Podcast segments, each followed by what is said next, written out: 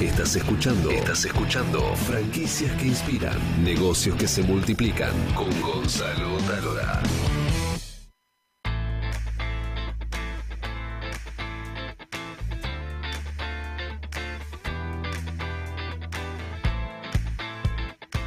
Gran abrazo para toda América, para toda habla hispana. Estamos acá desde Buenos Aires, Argentina, en franquicias que inspiran. Soy Gonzalo Tálora y ya saben, somos el único formato multiplataforma de América Latina dedicado exclusivamente a franquicias. Nos pueden leer, nos pueden escuchar y nos pueden ver. Ahora estamos en vivo en Radio LED y también nos pueden escuchar en Spotify, en Google Podcast, en iTunes en nuestra página web que es franquiciasqueinspiran.com, en todas nuestras redes sociales, en YouTube y nos pueden mandar, por supuesto, consultas, mails a franquiciasqueinspiran.gmail. Bueno, y hoy tenemos este, un gran programa con tres invitados maravillosos. Está con nosotros Ariel Davali o Davallí. Davali. Davali, que es vicepresidente de Chungo. Bienvenido. Roberto Russo de la Guía Argentina de Marcas y Franquicias. Robert, querido, bienvenido. Un abrazo, un placer estar nuevamente contigo. Y va a estar desde Córdoba en un rato Freddy Moroboski, que es el CEO de Grupo Brex, que tiene a su cargo Johnny B. Good, Peñón de Águila, Sushi World, bueno, una cantidad de marcas tremendas. Y ahora quiero este, saludar rápidamente a nuestro amigo Mauro Bocio, que es el fundador de Play for Fun, que fue la historia que contamos este domingo en Historias que Inspiran. Querido Mauro, ¿cómo estás? ¿Qué haces, Gonza, querido? ¿Todo bien?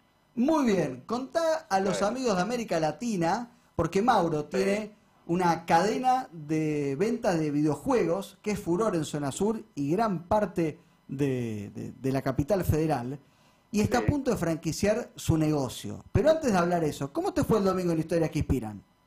Sí, la verdad que un espectáculo, Gonza. Ya el, el, YouTube ya llegamos a las 10.000 reproducciones, así que hay, hay repercusiones por todos lados. Genial. ¿Y las redes cómo te trataron? Impresionante. Tenemos, tenemos una alegría infernal, porque la verdad que los, mensajes que nos llegan son increíbles. Qué bueno, me encanta, me encanta escuchar eso. Este, nos conocimos gracias a un amigo en común que también hizo historias que inspiran, que es Manos Argentinas. Este, Gustavo Subiría, Subiría es el apellido, ¿no, Gustavo? Sí, Gustavo Subiría, exacto, de Manos. Ah, de Manos, genial. Un gran abrazo a Gustavo. Bueno, quiero hacerte una sola pregunta, que esto me parece maravilloso, que fue una de las grandes eh, preguntas, una de las grandes respuestas que me diste cuando me contaste tu historia y me dio muchísimas ganas de contarla en Canal 26. Vos ya tenés todo listo para lanzar tu franquicia. ¿Por qué no lo haces? Y bueno, mira, eh, debo serte honesto y más en, un programa que habla de franquicias, ¿no? la verdad que mm, la situación ha, ha, contraído mucho las ventas y, bueno, también lo que pasó fue que se recortó mucho la rentabilidad. Entonces lo que lo que decidimos fue bueno poner poner un poquito la pata en el freno, eh, justamente para que tenemos, a ver, esto de verdad, tenemos cientos de interesados eh, esperando a, ver si, si vamos a franquiciar o no, pero bueno, nosotros no podemos poner en riesgo la marca, no podemos poner en riesgo el franquiciado, eh, y el día que lo hagamos tiene que ser algo que, estemos tranquilos que, va a funcionar, ¿viste?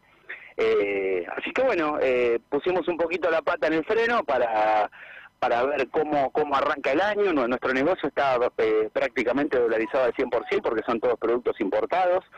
Y la verdad que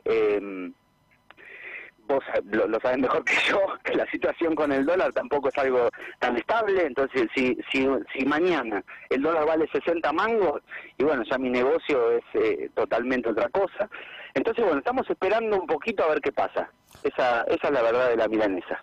Bueno, eso es lo que me pareció maravilloso de ustedes, eh, de la seriedad detrás del emprendimiento, decir, no me largo ahora porque si me largo el franquiceo va a perder plata y mancho mi marca y no tiene sentido. Así que quería que lo cuentes. Y Ariel de Chungo nos contó que eh, luego del gran lanzamiento que hicieron en, el en la década del 90 de las franquicias, también tuvieron un pequeño espacio, ¿no? Ariel, donde tuvieron que parar la pelota. Sí, Gonzalo, antes que nada te, agradezco la invitación, muy contento de estar acá. Ah, y sí, eh, te contaba, nosotros en el 99 largamos la primera franquicia Y bueno, vino la crisis que todos conocemos en, Argentina, entonces decidimos hacer un impasse y volvimos a franquiciar cuando creíamos que, ya el negocio eh, era viable o era eh, viable para un franquiciado a partir del 2004-2005. ¿Cuántas franquicias tenés ahora? Tenemos 30 franquicias. Mauro, estás en buen, estás en buen camino.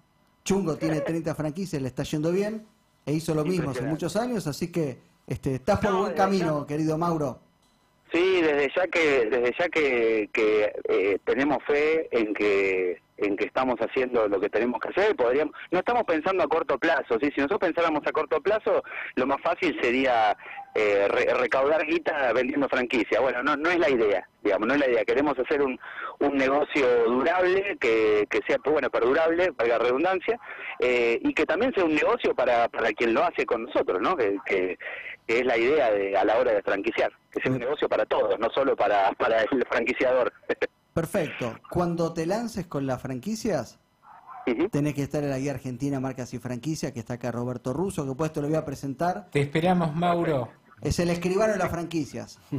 Espectacular. Y quizás si en este momento no tengas desarrollada la franquicia, los manuales y demás, hasta que llegues ese momento sería bueno que, que empezaras a trabajar despacito para el desarrollo si es que es tu objetivo final. Ya tienes los manuales, tiene todo. Ah, tenés todo. ¿Está listo para largar? Sí, ah. Sale mañana y está para franquicia, por eso me pareció maravilloso que él diga, che, este, tengo todo, invertí un montón de guita, pero no salgo porque si salgo franquicia no va a ganar plata.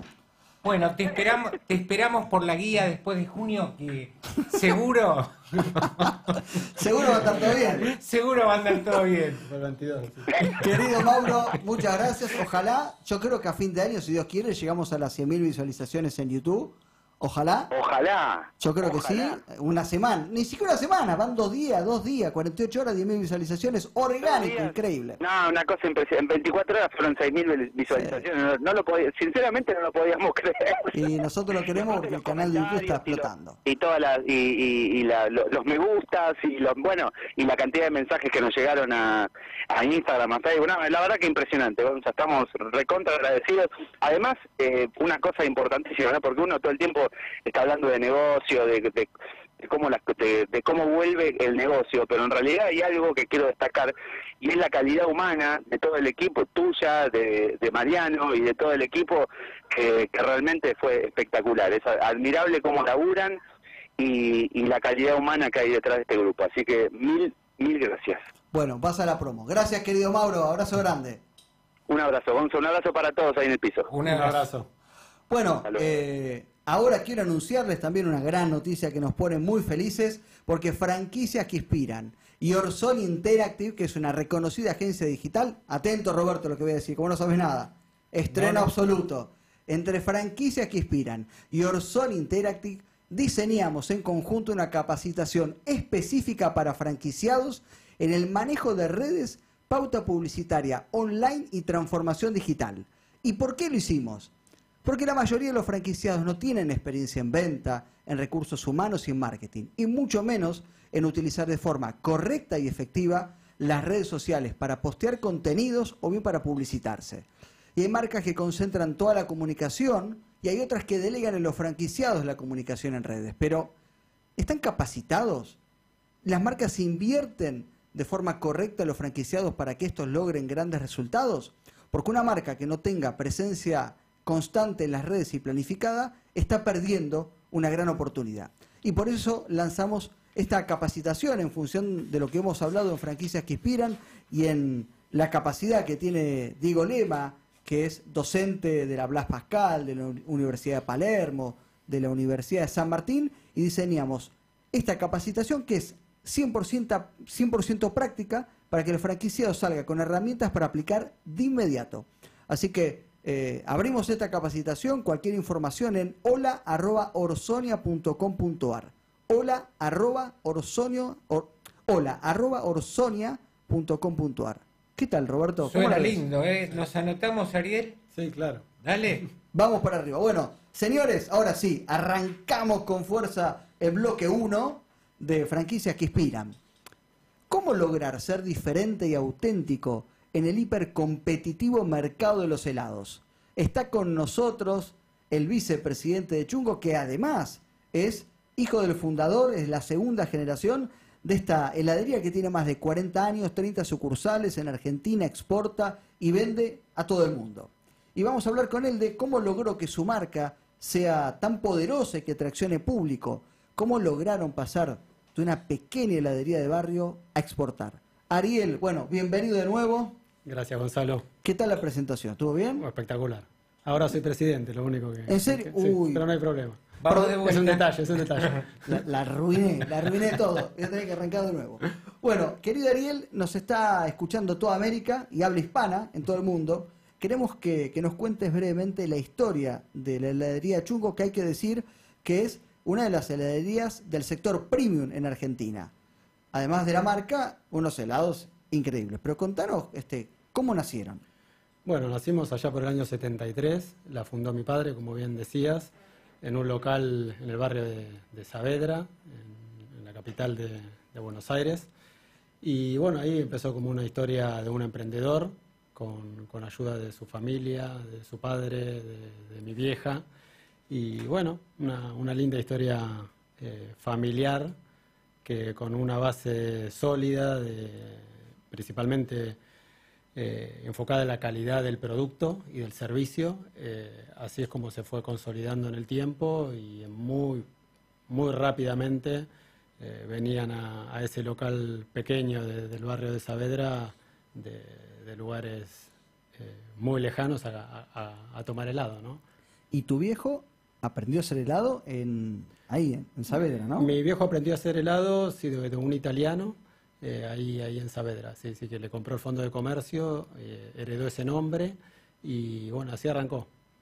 Mirá, ¿y para cuántos metros tenía ese local? Y ese local tendría unos 70 metros y elaboraba en el mismo, en el mismo local. ¿Y cuál fue el segundo paso de la empresa? Bueno, en, principio ese local eh, desde el año 73 al 90 sufrió algunas modificaciones, se compró una casa de al lado, se amplió. Eh, hasta ese momento fue el, único local. Ahí en el año 89 eh, ingreso yo a, ser parte, digamos, del emprendimiento familiar ¿Con como qué hijo mayor, con 18 años. ¿Cuántos hermanos son ustedes? Somos tres hermanos, yo soy el, mayor de tres hermanos varones. Eh, así que ahí, bueno, también fue como una decisión familiar ¿no? y personal eh, estar en el emprendimiento con mi padre. Y ahí empezamos a abrir eh, sucursales, ¿no? Cada, cada hijo una sucursal, más o menos, más o menos así fue.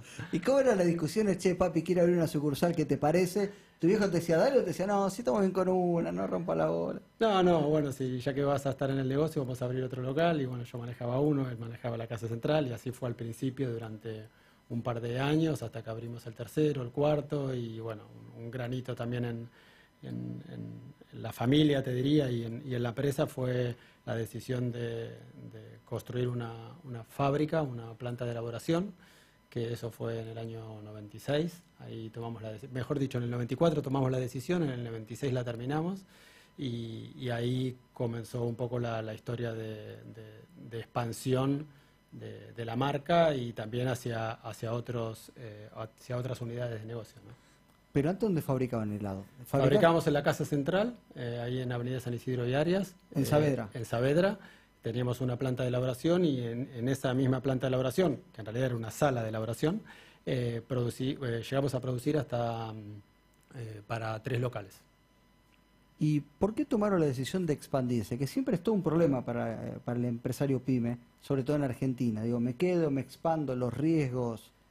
Y bueno, ahí mi padre fue como, como el que tomó un poco la decisión y en realidad lo, consensuamos en la familia. ¿no? Me acuerdo como si fuera hoy que, que él dijo, bueno, hasta acá llegamos, si queremos seguir creciendo tenemos que ir a, construir una fábrica, una, planta de, elaboración, porque con, este local ya no podemos eh, producir más. Y bueno, fue como algo consensuado en la familia, bueno, sí, queremos ir para adelante, ya estábamos eh, dos de los tres hermanos trabajando en la, en la empresa y bueno, así fue como, como decidimos avanzar. Y en esa charla hubo una decisión de economía familiar delicada en el sentido de este, hipotequemos los locales, hipotequemos la casa, pidamos un préstamo, digo, se ponía en juego la, la, la estabilidad financiera en la familia? Eh, al principio no, después como toda obra que iba a salir un cuarto terminó saliendo el cuádruple y, ahí sí hubo un momento también complejo, tal vez el, primer momento complejo que, pasamos de, todos los que hubieron después con, las crisis del país. Eh, donde sí, tuvimos que tomar un, crédito en la mitad de la obra de la, de la planta, que se dolarizó, que se especificó, y bueno, todo, con, el, con el 2001 adelante, bueno, todo lo que sabemos. Qué época, ¿eh? Sí, hoy lo contamos como un chiste, pero bueno, la, la, pasamos mal, sí. ¿Y en qué momento tomaron la decisión de, de, franquiciar y por qué decidieron franquiciar y no seguir abriendo sucursales de manera este, individual? Bueno, eh, si nos remontamos al año 96, que fue donde nosotros terminamos eh, la, planta, como contaba recién, nos habíamos quedado sin capital propio, habíamos tomado un crédito y, ya no teníamos como, capacidad financiera para, para, abrir locales propios, entonces ahí surgió la idea de franquiciar. La verdad que las franquicias eh, en, en, ese momento no eran tan conocidas en Argentina, si bien ya había varias marcas que franquiciaban. Eh, decidimos eh, comenzar a, hacer los manuales y los, eh, contratos.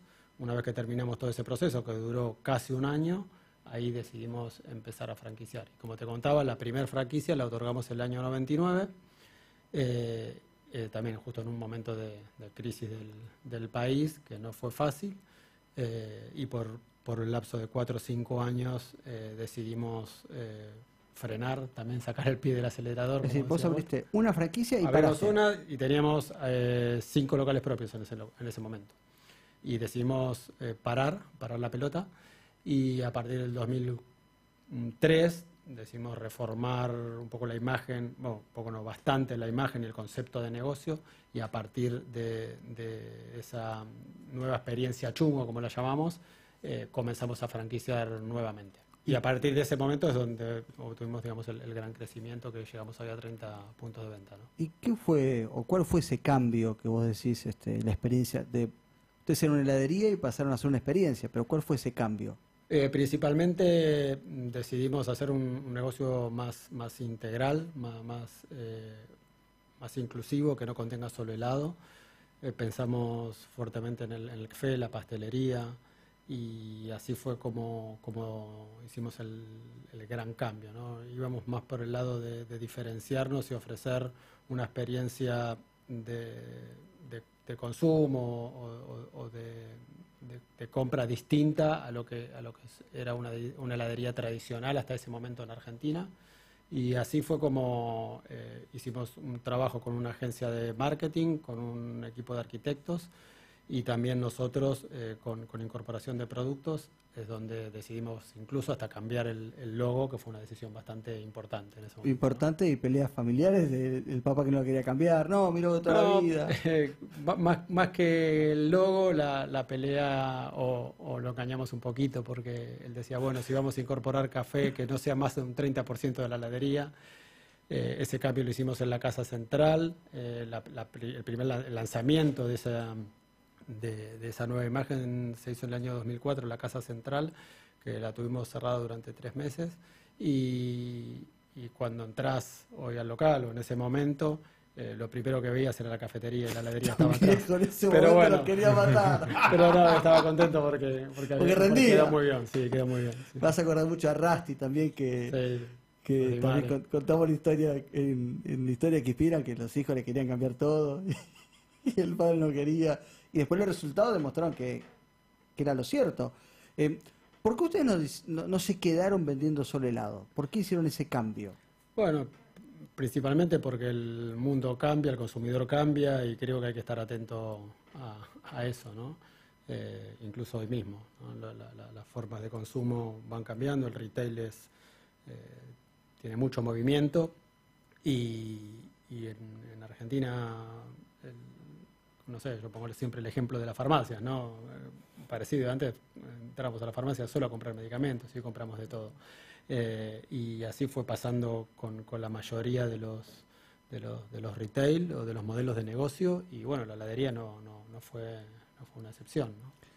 ¿Qué pensás que fue, si fue una cosa, fueron varias cosas, lo que llevó a que Chunco sea hoy considerado una marca de referencia en helado premium, que no lo era en los comienzos, porque fue una transformación. Eh, ¿Qué pensás que, fue?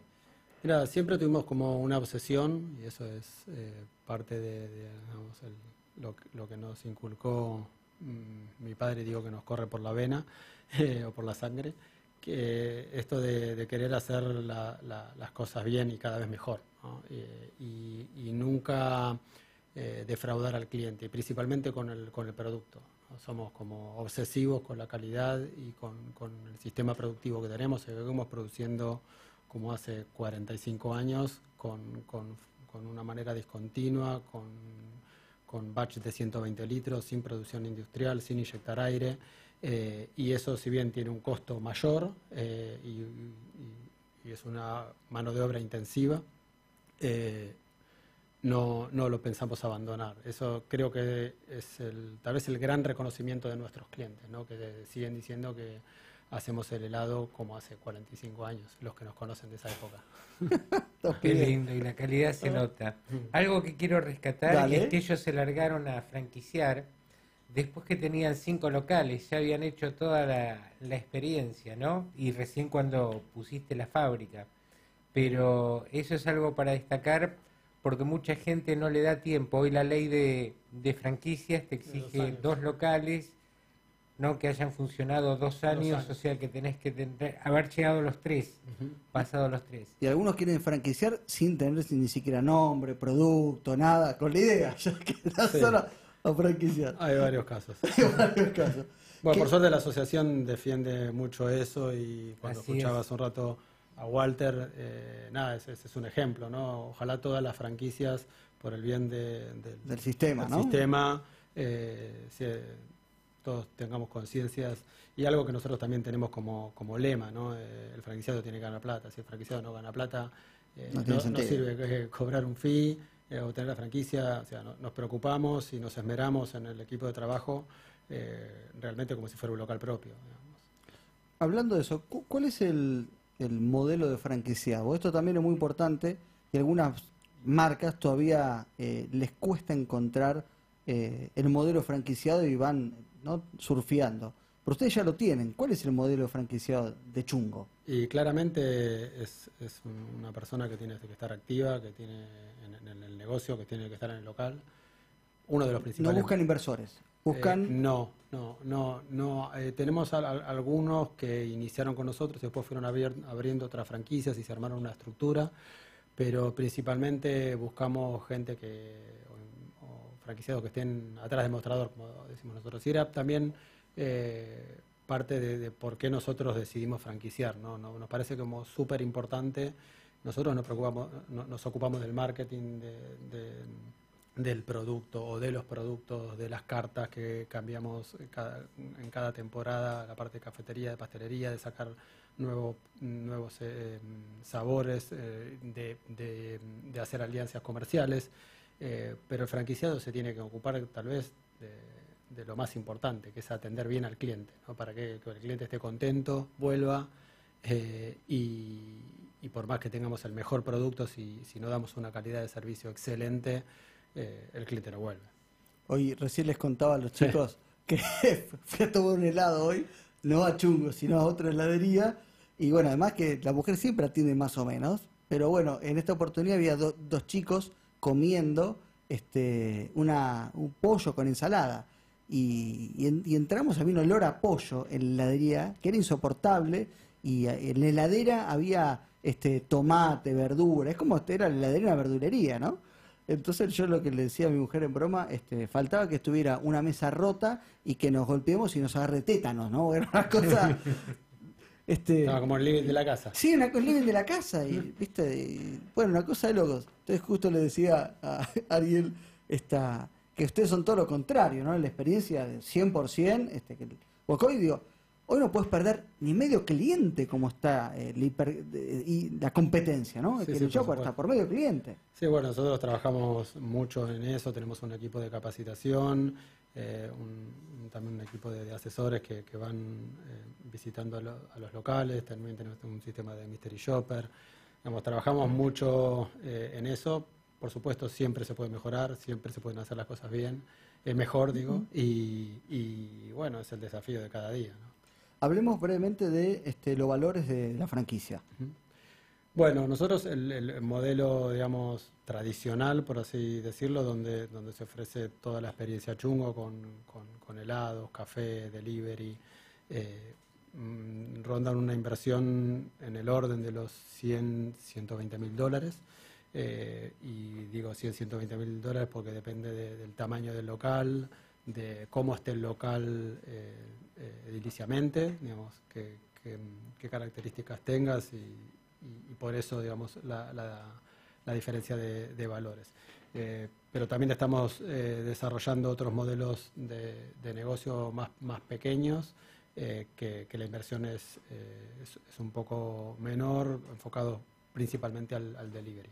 Y ya sabemos que cualquier detalle se puede encontrar en la guía argentina marcas y franquicias, ¿no? Eso por supuesto. Bueno, queremos ahora este, hacerte un regalo porque Gastro Franchising, que es el portal número uno en este, franquicias gastronómicas, te regala un vale, acá lo tenemos, ¿sí? De un plan básico de seis meses para que puedas ingresar a Gastro Franchising, que es, el portal que toda franquicia gastronómica eh, tiene que estar. Y ahora eh, vamos a hablar con el amigo Roberto Russo. Atención millennials y mujeres porque vamos a contarles cinco modelos de negocios específicos para millennials. Querida Ariel, muchas gracias. Eh, vos sabés que te puedes quedar, puedes participar, lo que quieras. Esta es tu casa. Bueno, muchas gracias, Gonzalo. nuevamente, muy, muy contento por la invitación. Gracias nuevamente. Señores, Una alegría de verte. ya volvemos.